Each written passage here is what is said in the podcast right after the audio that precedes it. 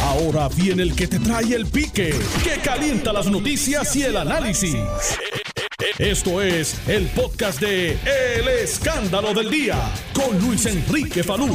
Saludos Puerto Rico, buenas tardes, bienvenidos al 630 de Noti1 al Escándalo del Día. Les saluda Luis Enrique Falú. Hoy es lunes, lunes, lunes 23 de noviembre de 2020. Gracias por la sintonía. ¿Todo bien, Nelson? ¿Todo tranquilo? Ok, vamos a comenzar inmediatamente en la tarde de hoy a dialogar con ustedes de varias cositas.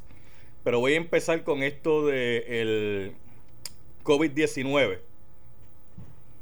Le hemos estado diciendo y recalcando constantemente, a diario, de que no se puede bajar la guardia. ¿Y qué significa que no se puede bajar la guardia? Pues mire, sencillo. Que usted tiene que seguir tomando las medidas de precaución que se han recomendado. ¿Cuáles son? El uso de la mascarilla tapándole la boca y la nariz. Ese es el uso adecuado. No manipular la mascarilla por el área de la tela, sino eh, ponérsela y quitársela cuando lo voy a hacer por los cordones que trae la misma, por la elástico que trae para que usted se acomode la mascarilla. Pero, aunque usted se ponga la mascarilla, tiene que guardar la distancia. Tiene que guardar la distancia. No todas las mascarillas son del mismo material. Hay mascarillas donde con el transcurso del uso se van deteriorando, se van dañando el material. Si usted utiliza una mascarilla quirúrgica, usted va a ver que después de cierto tiempo la mascarilla va eh, humedeciéndose, básicamente por su respiración y cuando usted habla, pues obviamente está expulsando las gotitas de saliva para que me entienda todo el mundo y eso va eh, humedeciendo la mascarilla, o sea, le va quitando, le va haciendo daño al material. Es importante que aunque usted la tenga puesta, si hay una persona que tiene el COVID-19, puede tener su mascarilla puesta. Pero si está tosiendo constantemente o está estornudando constantemente, podría eh, incluso contagiarlo usted aunque tenga una mascarilla puesta. Así que hay que guardar la distancia. Por eso es lo importante de la distancia. Y constantemente el lavado de manos con agua y jabón. Si no tiene agua y jabón a la mano, pues utiliza un desinfectante. Lo ideal sería agua y jabón, pero si no, pues Ah, y tiene que ser constante. No es que yo me lave las manos por la mañana y me acuerdo ahorita a las 3 de la tarde y entonces, ah, espérate, déjame lavarme las manos. No puede ser así. Tiene que ser constante cada vez que usted toca algo. Eh, cada vez que usted tenga la oportunidad, antes de ingerir alimentos, después de ingerir alimentos, si usted está manipulando productos, está manipulando algún tipo de material que le llegó, le llegó, una, le llegó un paquete, o está constantemente, si usted fue al mercado, constantemente. Mire, ayer dialogaba con una persona que me estaba contando un testimonio interesante donde me decía la persona que ella se había cuidado, que ella no había salido a ningún lado, que ella estaba en su hogar siguiendo todas las medidas que ha impuesto el Estado y que como ella trabaja de manera remoto, ella trabaja de manera remoto, trabaja para una empresa fuera de Puerto Rico, donde no tiene que presentarse eh, a un establecimiento, aunque si lo tienen aquí no, no es necesario, lo pueden hacer de manera remoto. Pues ella le pidió a su empleada que fuera un momentito eh, a hacer la limpieza del hogar. Y allí, mientras está haciendo la limpieza del hogar, llaman a la empleada y le dicen a la empleada que había dado positivo una prueba de COVID. Mire, mire cómo están las cosas. Y es que hay gente que está haciendo lo que hay que hacer y otra gente que no está haciendo lo que, lo que hay que hacer. Y si esto se dijera que es individual, pues uno podría decir, pues mire, cada cual que haga lo que le dé la gana, pero el asunto de este virus es que es colectivo, usted no sabe dónde está, cualquiera lo puede tener, a cualquiera le puede dar. Ayer las playas están cerradas. Y hay efectivos de la policía. En el viejo San Juan hay algunos efectivos de la Guardia Nacional. dando ronditas por allí, viendo cómo se están comportando. ¿Qué está haciendo la gente, Nelson? Ahí yo no, ahí me mandaron un video de Vega Baja o Vega Alta, no sé cuál de los dos pueblos es, ya mismito lo voy a decir con seguridad, que hay un manantial, hay un ojo allí que la comunidad tiene bien bonito, precioso, lo tienen eh, bien bonito. Tiene unas banderas pintadas, está una chulería en pote. Bien bonito. Usted sabe que, ¿verdad? Estaba repleto de gente. Estaba repleto de gente. Porque claro, eh, lo que están cerrados son las playas. Aunque se supone que no solamente son las playas, son todas las áreas recreativas, pero como aquí no hay policía, pues nosotros nos vamos por ahí. Y si la policía llega, pues nos vamos. Si no, pues nos quedamos todo el santo día aquí. Estaba repleto. Y uno se pregunta dónde está la conciencia ciudadana. Hoy se reporta, lamentablemente, la muerte de otra enfermera sobre 20 años en la profesión y lamentablemente en el día de hoy se reporta su muerte por el COVID-19. Falleció, es la novena enfermera en la isla, identificada como María Hernández y que laboraba en el Hospital San Pablo. Que descanse en paz. Y gracias por todos esos años de servicio que le dio al pueblo de Puerto Rico. Los héroes no tienen capa. Los héroes no tienen capa. Los héroes están al lado de nosotros todos los días. Lo que pasa es que no los vemos. Todos esos doctores, todas esas enfermeras, todos esos técnicos de laboratorio, todo eso eh, personal que trabaja en el área de la salud, todos son unos héroes y nosotros no nos damos cuenta. Todos esos policías que se tiran todos los días a la calle, hombres y mujeres, que en su amplia mayoría hacen lo que tienen que hacer para servir al pueblo de Puerto Rico. Esos bomberos, esos empleados que trabajan en emergencias médicas, los que trabajan en el sistema de, de emergencias 911, bueno, en fin, todo. Pero esos héroes, como están siempre ahí, saludo, amando en libertad. Como siempre están ahí, ya los damos por obvio y no le prestamos el valor que tiene la labor que realizan. Oiga, que se dan por el otro. Se dan por el otro. Y de eso es que se trata. Ah, que es duro, es difícil en esta situación que estamos viviendo. Ah, contra. Vamos a celebrar el Día de Acción de Gracia. ¿Cómo vamos a celebrar ahora si no nos podemos reunir? Pues mire, le han dado alternativas. Los profesionales que trabajan con esto todos los días han dado alternativas de cómo usted puede llevar a cabo cierto tipo de actividades sin exponerse o minimizando más bien el riesgo. Han dicho, si usted va a hacer la cena de acción de gracia este año, pues no lo va a poder hacer como en años anteriores. Pero ¿qué quiere hacer la gente? No, el party en casa, el party va. Y el pari va y después bregamos con lo que, con lo que salga.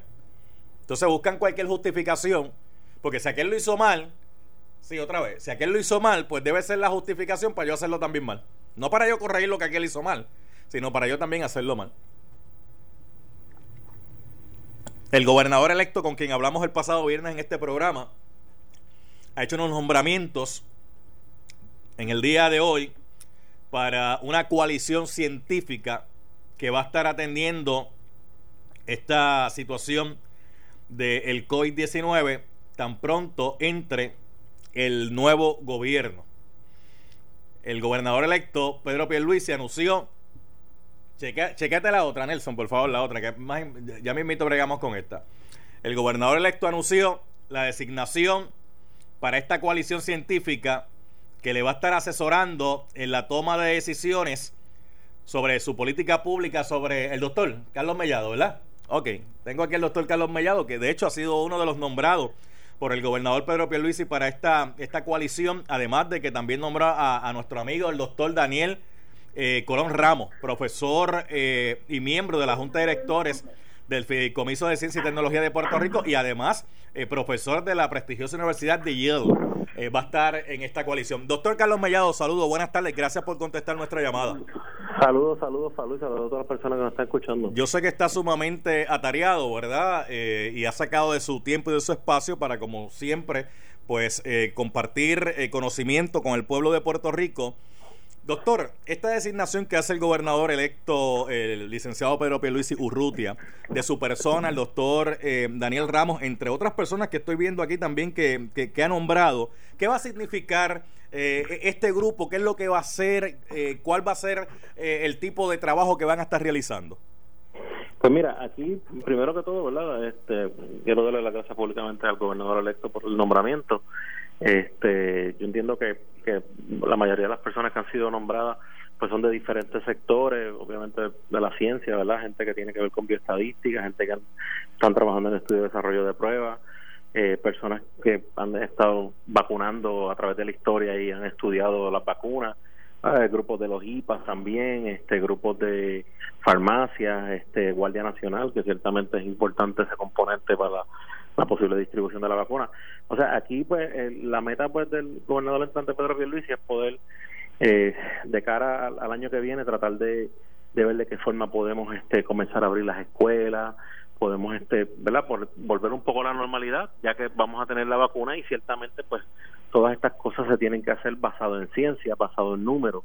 Eh, tenemos acceso a tres pruebas ya en, en, Puerto Rico verdad la prueba molecular la prueba de antígeno y la prueba de sangre, ¿verdad? Que es la de anticuerpos, pues cuándo vamos a utilizar esta prueba, cómo se tiene que utilizar, si vamos a, comenzar con la reapertura organizada de las escuelas, qué por ciento van a entrar, qué, qué, que, que esta población de, estudiantil pudiera entrar. O sea, todo este tipo de cosas hay que hacerlo de una manera científica y organizada y otra cosa de las cosas, pues mejorar eh, el, rastreo de contacto, que por eso tenemos a Fabiola Cruz, que es la epidemióloga del Departamento de Salud, que está llevando a cabo este esfuerzo grandísimo por todos los municipios. Eh, este, o sea que ciertamente, pues lo que es el contact tracing lo que es la, prueba y ahora pues la distribución de la vacuna, pues mira, que sea de la manera que dice el CDC, primero los, los, los first responders, después entonces la población más vulnerable, ¿verdad? Este, y hacerlo de una manera organizada, pero contando con la ciencia para tomar cualquier decisión y determinación. O sea que yo creo, entiendo que esto es algo este, importante, es muchas personas que están ahí en ese comité son personas sumamente valiosas. Hay, hay también de la comunidad eh, médica, como el doctor Nieves de Rastegui, neumólogo, que todo el mundo lo conoce, el doctor Lemuel Martín, infectólogo. O sea, eh, aquí se contó con todo todo el mundo y, no porque ya esté todo el mundo nombrado, sino simplemente podemos eh, considerar otras personas que quieran añadir y aportar a Puerto Rico. También está de, de voces este, Liz Rivera también, que es un gran recurso y, y, ha sido bien activa en lo que es la vacunación en Puerto Rico. O sea que, ciertamente hay un grupo bastante nutrido y, la importancia es, mira, este, estamos pasando por una situación, cómo podemos salir de esta situación lo más pronto posible y de una manera eh, organizada y científica y, si se puede y si no se puede pues mira no se podrá verdad este por eso es que la exhortación a la ciudadanía a, a seguir eh, verdad eh, todo lo que lo que se esté diciendo por ustedes los medios que son quienes nos ayudan. Doctor, al final del día queremos ver la normalidad. Doctor Carlos Mellado, aunque esto se va a ver en el camino, ¿verdad? ¿Qué de diferencia va a haber, si alguna, de esta coalición eh, científica versus lo que la gente conocía como el equipo asesor médico de Fortaleza? Mira, yo, yo no lo quiero restar a ningún grupo, porque yo creo que cada grupo estuvo en, su momento de la historia, ¿verdad? Ahora contamos con unas herramientas mucho más precisas eh, eh, y mucho mejores. En aquel momento, pues debemos recordar que no teníamos ni una sola prueba y el Task Force llegó un momento en donde no había nada. Eh, ahora sí, pues tenemos varias cosas. O sea, la diferencia pues va a ser el, momento histórico en que, en que estamos nosotros ahora. Y tenemos pues lo de la vacunación, que es un buen momento también. O sea, que sí va, van a haber unos contrastes, pues no no por, por lo, porque aquel grupo sea peor que este, al contrario, aquel grupo tenía un montón de profesionales médicos excelentes y gente bien dispuesta a ayudar a Puerto Rico y aquí pues está, estamos tratando de organizar las cosas a base de los números y, darle una, una buenas recomendaciones a nuestro gobernador entrante de cómo debería eh, establecerse la política pública en este momento que estamos pasando por, por en salud, ¿verdad? Y en referente al COVID. Ahora mismo con el COVID lo que se está planteando es que pues los números siguen subiendo, que lamentablemente, ¿verdad? Hoy pues nos reportan la muerte de, una enfermera, la novena, eh, y, la situación se pone complicada, doctor, y aunque la mayoría de la población está siguiendo el uso de la mascarilla, la mayoría de la población lo está haciendo, donde creo que estamos fallando todavía es en las aglomeraciones, en el distanciamiento físico. Y una cosa no sustituye a la otra. Si yo me pongo la mascarilla, no es que tengo que. Eh, digo, ah, pues como tengo la mascarilla, no tengo que guardar la distancia. Entonces, estamos en esta semana, que es Semana de Acción de Gracias, donde la gente, pues, tiende, número uno, ir a buscar a los mercados, pues, comprar los regalos, comprar las bombillitas para decorar la casa, este comprar la cena de Acción de Gracias, eh, aprovechar los especiales para Navidad. Eh, van a ver ahí, ¿verdad? Eh, un tipo de aglomeraciones, pero también en, la, en los hogares donde la gente baja la guardia porque la gente dice, yo estoy con mi familia y, todos en mi familia estamos bien. Sí, sí, sí. Mira, aquí el, la transmisión es comunitaria. Eso significa que en cualquier actividad que uno haga, cualquier sitio donde uno, uno se, se, meta, pues vamos a tener el riesgo de, de contraerlo. Eh, actividades familiares, mire, yo no, sabe, si usted tiene que, si usted no tiene que ir a casa de su familia, quédese en su casa con su núcleo familiar. Este, si hay una situación en donde, mira, sus papás están solos, pues garantice que usted lo va a cuidar, no le meta ahí 10 personas en la casa a su papá.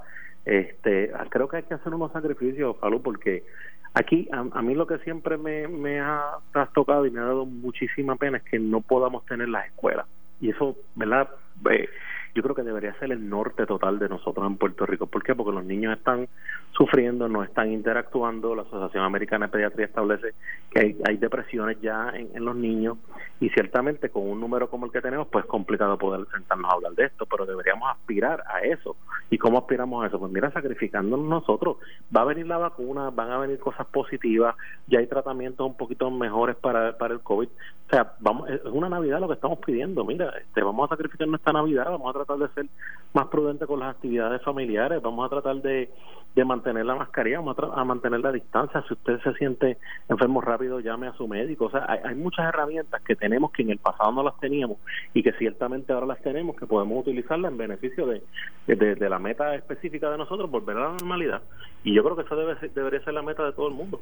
Antes de preguntarle, referente a eso que usted me habla de las escuelas, porque de hecho el gobernador electo Pedro Pierluisi en varias instancias eh, ha planteado eh, regresar de alguna forma o alguna manera eh, a que los estudiantes puedan volver a las escuelas, pero eso, eso, me lo va a contestar ya mismito, doctor Carlos Mellado, porque me imagino que por ahí posiblemente habrán unas recomendaciones sobre eso, pero lo que estamos viendo en este momento, si la gente no sigue las medidas preventivas que se han establecido, podríamos estar viendo un lockdown en las navidades como lo vimos en marzo. Yo, yo no, ¿verdad? Yo no adelantaría que, hubiese un lockdown total de esa forma, ¿verdad? Yo sí adelantaría que deberían haber, eh, ¿verdad? Si esto continuara, deberían haber unos ajustes a lo que ya tenemos hoy en día. Un lockdown completo, pues es complicado. Ok, unos ajustes como cuáles, doctor Carlos Mellado. Mira, eh, va, vamos a tener que ser, ¿verdad?, más estrictos con la. Digo, y no, todavía no hemos tenido la reunión, esto lo estoy diciendo yo en mi plan personal, no estoy hablando a nombre del grupo, pero vamos a tener que tener unos, unos, unos ajustes, pensaría yo, ¿verdad?, en cuanto a las actividades que sí son que, que, mucho público atienda. Este, yo he visto muchos restaurantes que están tomando sus medidas adecuadas y eso es espectacular. Eh, y hay otra serie de cosas que se pudieran estar haciendo, pero aquí lo importante es salud. No vamos no podemos tener, no existe manera alguna de tener un policía en cada casa en Puerto Rico, ¿verdad? Vienen unas actividades. Yo creo que aquí lo más importante es la conciencia individual, ¿verdad? Porque eso no lo vamos a poder evitar.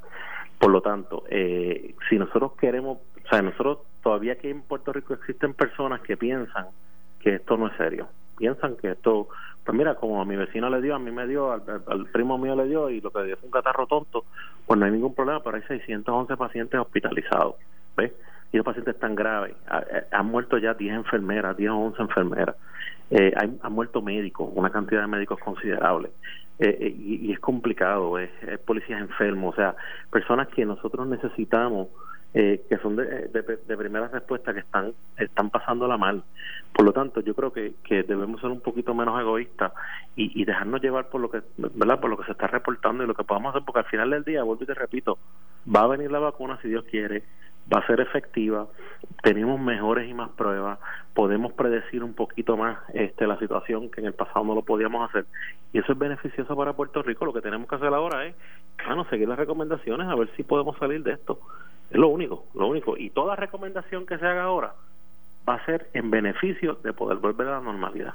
Pero si seguimos aumentando esto como una, una bola de nieve, llega el momento en que se nos puede salir de las manos y eso, eso no es lo que queremos. O sea, tenemos que ser conscientes con que hay una situación complicada que se tiene que atender con medidas que a lo mejor eh, a algunas personas no les gusten, pero son medidas que van a ser proactivas y que van a beneficiar a la población. Sí, porque hay mucha gente que tiene puesta su esperanza y su fe en las vacunas y las vacunas no van a estar disponibles de inmediato para todo el mundo. Eso, va a llevar un proceso. Eso, por eso es parte del, del, de, de la tarea de este grupo, evaluar cómo se... Digo, ya las vacunas de por sí tienen una guía del CDC, no es como que hay que inventar la rueda, es simplemente que se puede implementar de una manera adecuada. Hablando del CDC, el CDC ha recomendado eh, a personas que están fuera de Puerto Rico eh, no viajar aquí a la isla, porque de hecho estamos en el nivel categoría 4, que, eh, que significa que es un alto riesgo de contagio. Sí, sí, eh, estamos, vuelvo te repito, en Puerto Rico hay un alto nivel de contagio y, es comunitario. o sea, comunitario significa en la calle. donde quiera que nos metamos, podemos tener riesgo de contagiarnos. por eso es que el éxito de, esto va a ser la respuesta de la ciudadanía. Bueno, Doctor Carlos Mellado, eh, le agradezco el haber estado un ratito con nosotros acá en el programa, eh, como parte verdad de este equipo que va a estar liderando la, coalición científica eh, sobre el tema verdad del COVID con el nuevo gobierno entrante. Gracias por haber estado un ratito con nosotros acá en el programa. Gracias a ustedes y, gracias a ti, Falú, que yo sé que siempre desde que salió esto de allá lejísimo, siempre has estado ahí pendiente y, y orientado. Bueno, hicimos el primer programa aquí eh, precisamente con usted invitado, cuando nadie estaba tocando este tema. Eso sí me acuerdo, así que por eso te, muy agradecido, verdad. no, gracias a usted, doctor. Gracias a usted por haber estado un ratito con nosotros acá en el programa. Gracias, doctor Carlos Mellado. Ok, el doctor Carlos Mellado un ratito aquí con nosotros. Mira, Nelson, este, son las 12.22 de la tarde. Eh, baja decisión del Tribunal Supremo de Puerto Rico. Usted sabe que en el Tribunal Supremo de Puerto Rico habían varios recursos presentados allí referente a lo que está pasando en la Comisión Estatal de Elecciones. Pues la determinación que ha tomado el Tribunal Supremo es que se continúe con el escrutinio. La decisión que ha tomado el Supremo es que se continúe con el escrutinio. También está planteando que se entreguen listas en la medida que se abran los maletines. O sea, maletín que se va abriendo, lista que se va entregando. Prohíbe que se saquen esas listas de las facilidades de la Comisión Estatal de Elecciones y que ningún, no se le puede dar ningún otro tipo de uso eh, a esa tipo de información que hay en esas listas. O sea, cualquier uso que le quieran dar a la información que hay en esas listas tiene que estar justificado basado en derecho, no es, no es por capri, no es por, ah, no, espérate, ahora yo tengo esta información y no, no, no, tiene que ser basado en derecho el uso de esa información. O sea, el Tribunal Supremo lo que está planteando es que el escrutinio tiene que continuar. De hecho, hay una ley que plantea que el escrutinio no puede ser paralizado en ningún momento. Pero usted sabe que con la situación esta de la entrega de lista, eh, la jueza que había emitido esa determinación, el planteamiento que había era que había que entregar las listas, pero no se entendía si era vamos abriendo maletines y vamos entregando listas, o hay que abrir todos los maletines a la vez y entonces entregar las listas. Pues aquí el tribunal ha dicho sobre eso, ha dicho en específico que se va a tener que entregar la lista en la medida que se vayan abriendo los maletines.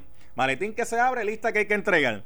Y esas listas no se pueden sacar de la facilidad, o sea, de la jurisdicción de la Comisión Estatal de Elecciones. Eso básicamente lo que ha tomado ahora mismo el Tribunal Supremo. Está bajando ahora mismo la información.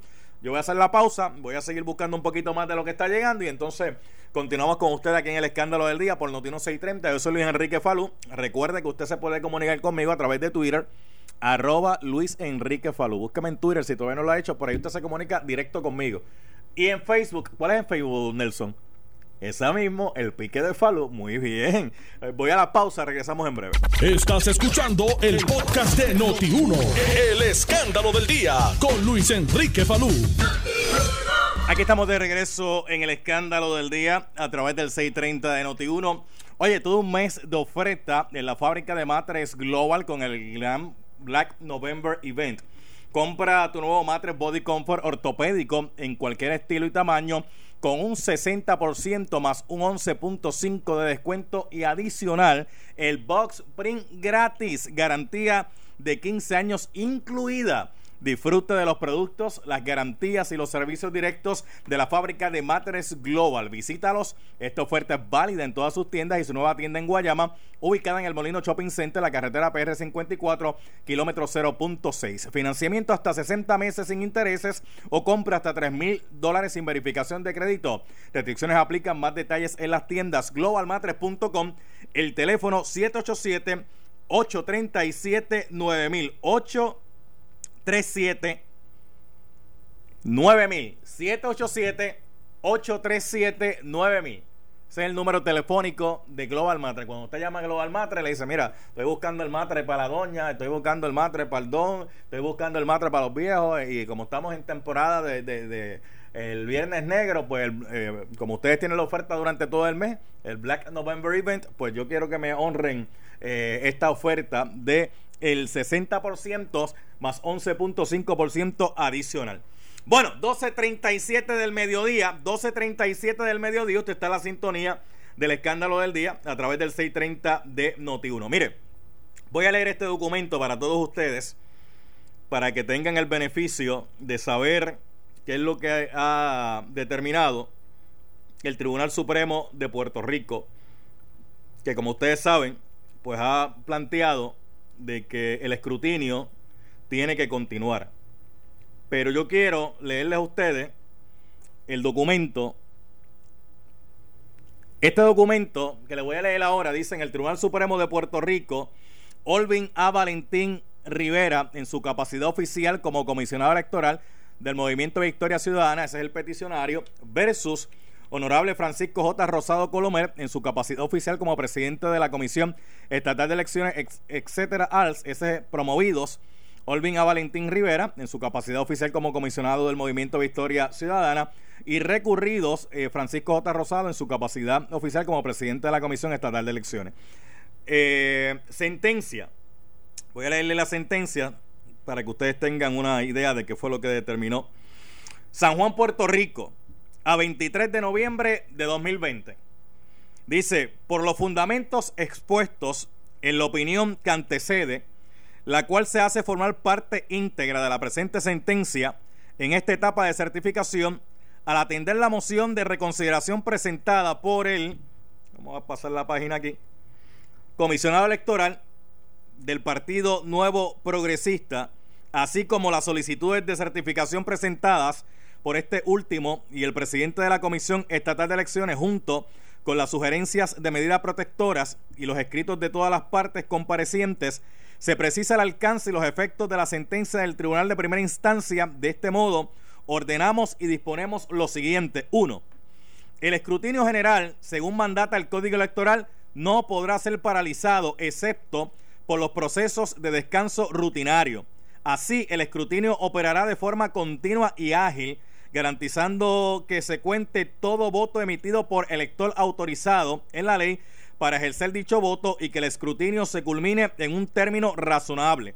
Los comisionados electorales de todos los partidos políticos en propiedad que componen el Pleno de la Comisión Estatal de Elecciones y sus representantes en el proceso de escrutinio deberán actuar proactivamente para que el escrutinio general continúe ininterrumpidamente esta actuación debe incluir el proveer la presencia de sus funcionarios en las correspondientes mesas de escrutinio al momento de comenzar los trabajos cada día y hasta el cierre de operaciones de dicho día y que los mismos procedan con el escrutinio se entenderá que el partido que no tenga a sus funcionarios presentes está renunciando a su representación en balance en las mesas correspondientes.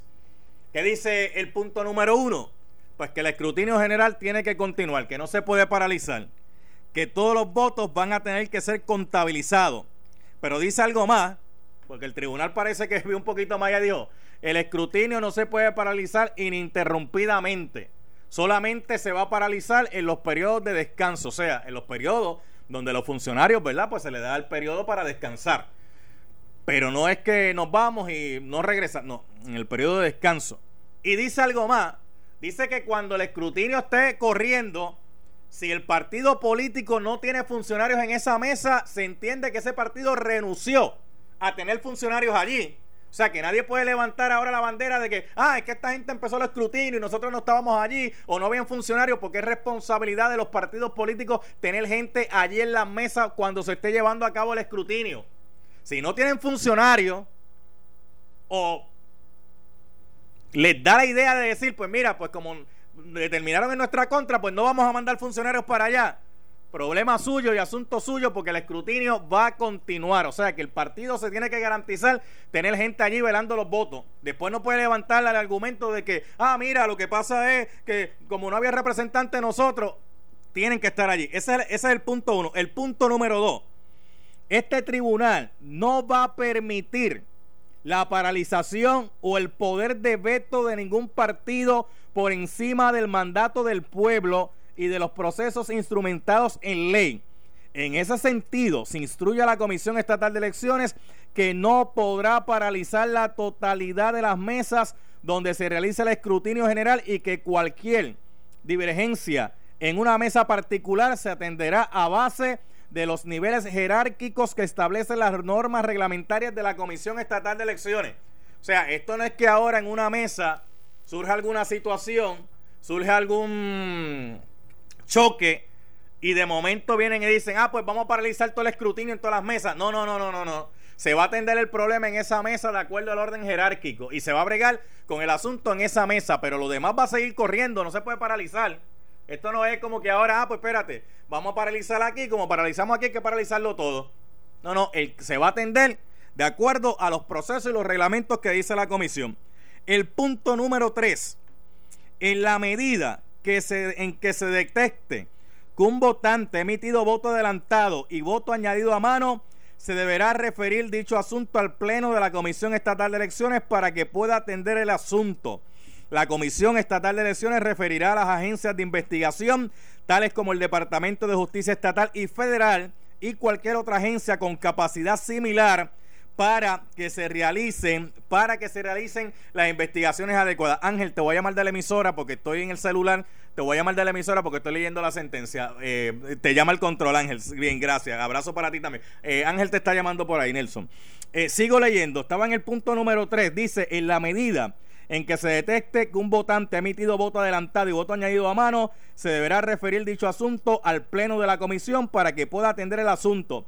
La comisión referirá a las agencias de investigación tales como el Departamento de Justicia Estatal y Federal y cualquier otra agencia con capacidad similar para que realicen la pesquisa que corresponda y de ser necesario se procese dicha situación. Ese es el punto número 3. Voy a leer el punto número 4, pero antes déjeme darle aquí al amigo Nelson un teléfono, que es la persona que me estaba llamando, para que él lo pueda llamar, porque eh, estoy leyendo el teléfono y entonces eh, cuando él me llamó me interrumpió eh, el documento. Me quedé en el punto número 4. Esto que le estoy leyendo es la sentencia del Tribunal Supremo de Puerto Rico, porque sé que no todo el mundo ha tenido acceso y sé que mucha gente la va a leer, pero la va a leer este, por encimita. No van a ir al detalle como estoy haciendo aquí en el programa. Bueno, vamos para... Me quedé en el punto número 4, ¿verdad? ¿Dónde está el punto? Ok, punto número 4. Estoy abriendo una página aquí interesante. Dice aquí el siguiente punto número 4. Usted está escuchando el escándalo del día. Yo soy Luis Enrique Falú. Dice, el hallazgo de un intento de doble votación no evitará que continúe el escrutinio general procediendo con la exclusión del voto emitido en el colegio de añadido a mano del elector en controversia. Una vez remitida la situación al Pleno de la Comisión Estatal de Elecciones, se continuará el proceso de escrutinio en la mesa. Eso es básicamente lo que está planteando eh, el Tribunal Supremo. Voy con Ángel ahora, dame un segundito. Cinco. Las listas de cada precinto serán divulgadas a los funcionarios electorales concernidos cuando se abra el maletín correspondiente a ese precinto. 6. En atención a las órdenes protectoras solicitadas, se dispone que solamente los funcionarios de las mesas correspondientes tendrán acceso a la lista concernida y que sea objeto de trabajo del precinto en particular. 7. Eh, este es bien importante, escuche. Al fin de salvaguardar la secretividad del derecho al voto, y con ello las garantías de confidencialidad sobre la información sensitiva protegida por el ordenamiento estatal y federal, se prohíbe el traslado de las aludidas listas fuera del área de la sede del escrutinio general. Esto se hace para salvaguardar los derechos de todos los electores. 8. Una vez culminado el escrutinio general, las listas objeto de controversia en este recurso serán custodiadas por la comisión y su uso ulterior tendrá que ser sustentado en derecho. 9. A fin de no desvirtuar la naturaleza del escrutinio general, se precisa que los representantes de los cinco partidos tendrán acceso a las listas sin necesidad de reproducir cinco copias adicionales a cada uno de los partidos. De ese modo, se permitirá que una sola copia adicional a la lista original, una vez utilizada, la copia será decomisada y la lista original custodiada conforme al ordenado en el inciso anterior. 10.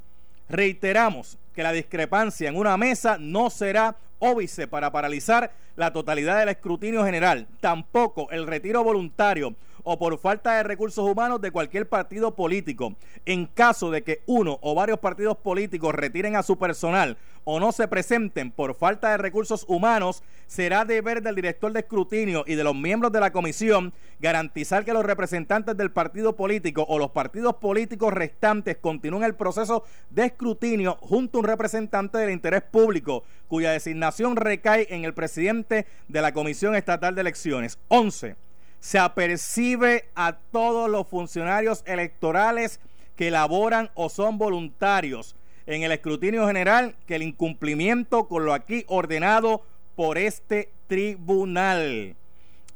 Para finalizar, porque ya voy con el invitado que tengo, dice aquí que esto conllevará el referido para el inicio de un procedimiento de desacato y el referido a las autoridades estatales y federales pertinentes. O sea, que el que se eh, trate allí de eh, no cumplir con lo que está estableciendo el Tribunal Supremo va a tener consecuencias. Y dice, así modificada se confirma la sentencia del Tribunal de Primera Instancia y se instruye a la Comisión Estatal de Elecciones y a todos sus componentes el fiel cumplimiento con lo ordenado en esta opinión y sentencia.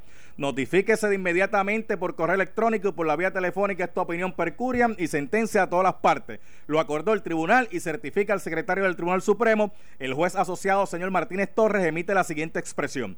El fundamento de las opiniones disidentes de la juez asociada, señora Rodríguez Rodríguez, y del juez asociado, señor Colón Pérez, no es jurídico, lamentablemente. Es en realidad esto que aparece en el siguiente link. Y pone un link la jueza asociada, señora Pavón Charneco, emitió la siguiente expresión de conformidad a la cual se unen los jueces asociados, señor Rivera García y Feliberti Cintrón.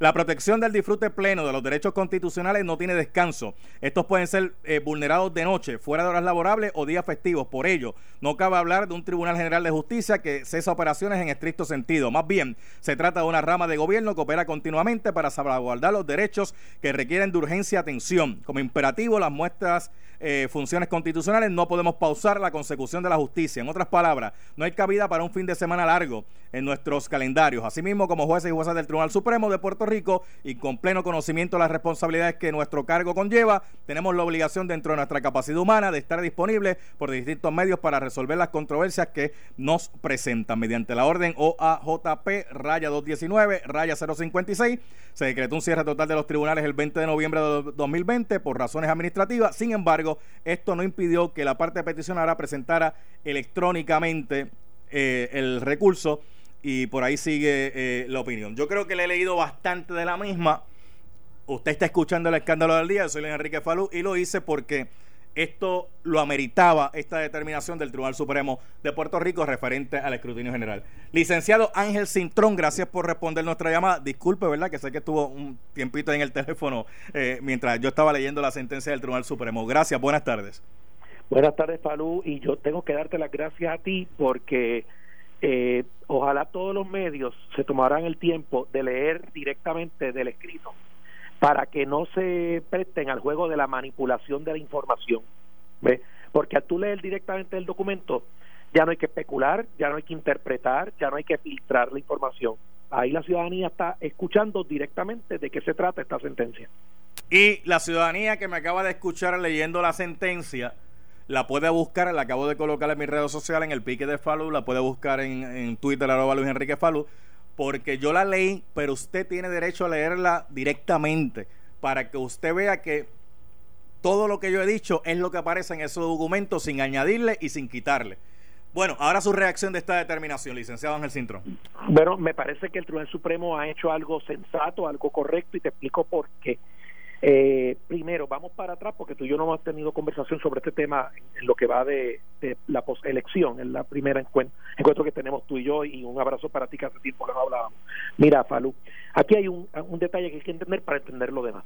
Victoria Ciudadana trajo un primer planteamiento hace semanas atrás al tribunal de que le entregaran las listas de los que habían solicitado voto adelantado.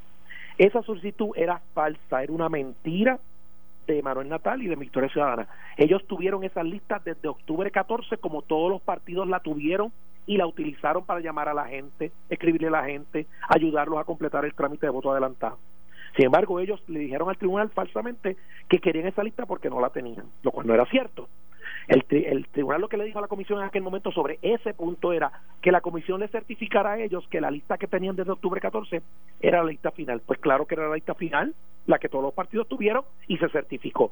Así que esa lista original de los que solicitaron el voto adelantado ya estaba en poder de todos los partidos desde octubre 14.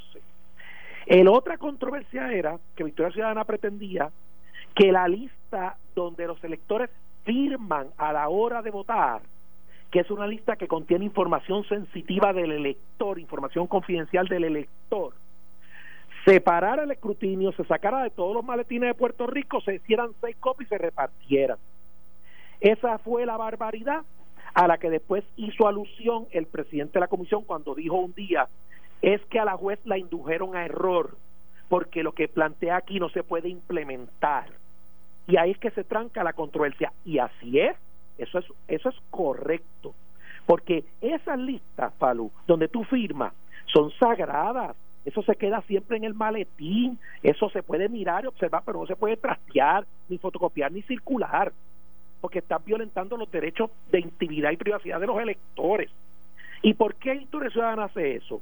Porque Victoria Ciudadana pretende levantar la teoría, que es falsa, pero quieren levantarla para hacerle creer a la gente después que le robaron las elecciones porque hacia eso es que ellos van dirigidos, esa es su meta. Y entonces ellos pretenden... Bueno, hay, hay un punto en esta decisión del Tribunal Supremo bien interesante y plantea lo siguiente, parece que lo, lo, vieron un poco más allá.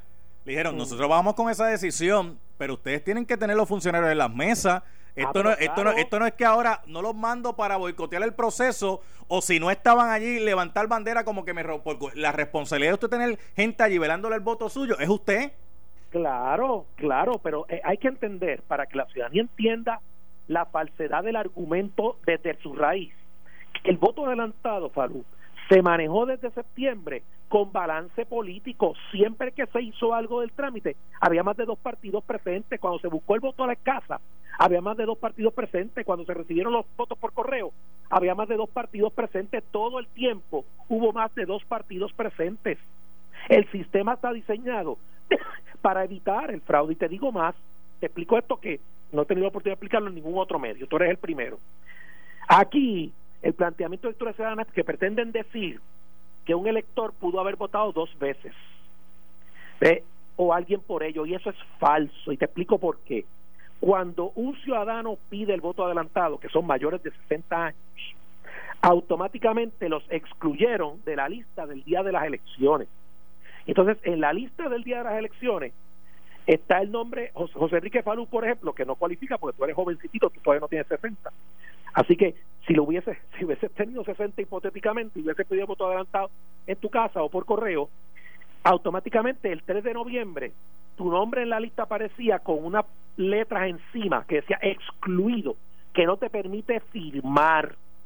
Si tú, habiendo votado previamente, te aparecías en la escuela a votar, no te dejaban votar porque aparecías excluido. Y si tú insistías y decías, es que no pude votar, como puede pasar el caso, ah, pues usted se tiene que ir al colegio añadido a mano.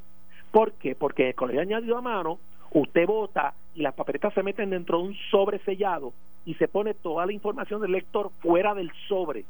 Esos sobres no se contabilizan hasta el escrutinio general que se abre una mesa donde los funcionarios de todos los partidos van sobre por sobre y primero cotejan si ese elector en verdad tenía o no derecho a votar. Si se detecta que tenía el derecho porque en efecto no votó previamente, entonces es que abren el sobre y cuentan la papeleta. Todo ese proceso te lo explico porque esas son las garantías para que un elector no pueda cometer fraude, no pueda votar dos veces. Por lo tanto, el argumento de Victoria Ciudadana desde el día uno, que han levantado todo este revuelo estas dos semanas, tratando de hacerle creer a todo el mundo que aquí hay un gran misterio y que ellos van a descubrir un, un, gran, un gran fraude, todo es falso, todo está fundamentado en argumentos falsos, porque ellos saben, y si no lo saben, entonces serían unos ignorantes del sistema electoral. Yo tengo que asumir que lo saben, ellos saben que el elector no podía presentarse a la escuela a votar y punto y se acabó. Eso no, eso no sucede, punto. No puede suceder. Entonces, la revisión de listas tiene el propósito de argumentar que puede haber una persona votando dos veces. Eso no sucede, vuelvo y te repito.